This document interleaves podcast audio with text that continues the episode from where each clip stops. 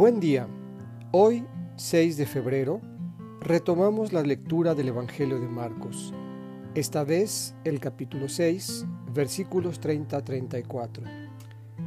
Jesús nos invita a ir a lugares solitarios, apartados, para descansar y orar, porque el trabajo que viene con el pueblo puede ser exigente y hay muchos hombres y mujeres que necesitan ser escuchados y acogidos.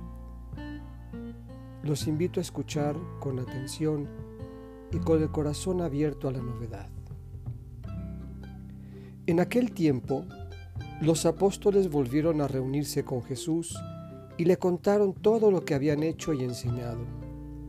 Entonces Él les dijo, vengan conmigo a un lugar solitario, para que descansen un poco porque eran tantos los que iban y venían que no les dejaban tiempo ni para comer.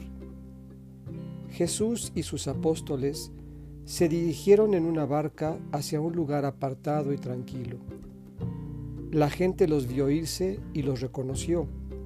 Entonces de todos los poblados fueron corriendo por tierra a aquel sitio y se les adelantaron. Cuando Jesús desembarcó, vio una numerosa multitud que lo estaba esperando y se compadeció de ellos, porque andaban como ovejas sin pastor, y se puso a enseñarles muchas cosas. Esta es palabra del Señor.